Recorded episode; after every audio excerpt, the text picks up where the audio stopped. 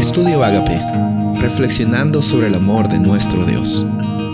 El título de hoy es La creación, Génesis 1.1. En el principio creó Dios los cielos y la tierra. En estos primeros días estamos viendo la realidad de la creación conforme a lo que estos eh, primeros versículos y capítulos de Génesis nos lo muestran. Eh, en primer lugar se trata de la creación de Dios. Dios es el autor de esta creación. Está presente eh, de una forma inmanente, cercana, pero también de una forma que eh, trascendente, que el Dios que dice y que hace y que lo que se dice se vuelve realidad.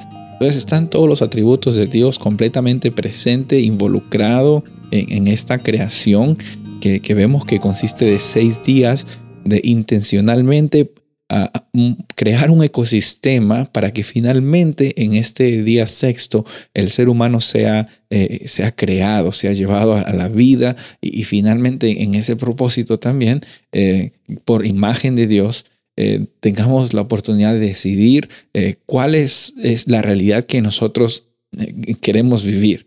Pero en, esta, este proceso de, de la creación, hay bastantes cosas hermosas que rescatar, como vimos la realidad del descanso que Dios nos da en el séptimo día, la realidad de la necesidad que tenemos de, recibir siempre eh, eh, el amor de Dios y, también la hermosa realidad de ver que Dios crea y cuando Dios crea nos da identidad, cuando Dios crea nos da propósito, cuando Dios crea nos da la oportunidad de que vivamos una vida al máximo, vivamos nuestra vida como hemos sido diseñados. Dios sabe realmente qué es lo que nosotros necesitamos y Él siempre va a estar dispuesto a estar presente en los momentos más difíciles. Y sabes, cuando Él creó y terminó la creación y miró lo que había hecho, dijo que todo estaba bueno y bueno en gran manera. Y sabes, tú y yo, cuando cuando estamos pasando por circunstancias difíciles, muchas veces nos olvidamos que hemos sido creados buenos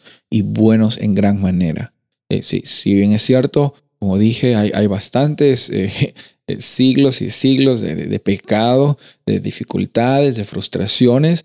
Nosotros no podemos olvidarnos que nuestra identidad viene porque Dios dijo, hagamos al hombre nuestra imagen, para que Él enseñoree, para que Él sea el administrador de este planeta para que en medio de estas circunstancias, incluso difíciles después de la caída, tú y yo podamos mostrar a las personas que existe una esperanza y que existe abundancia, no por las cosas que tenemos, sino por quienes somos nosotros, creación de Dios, hechos a su imagen.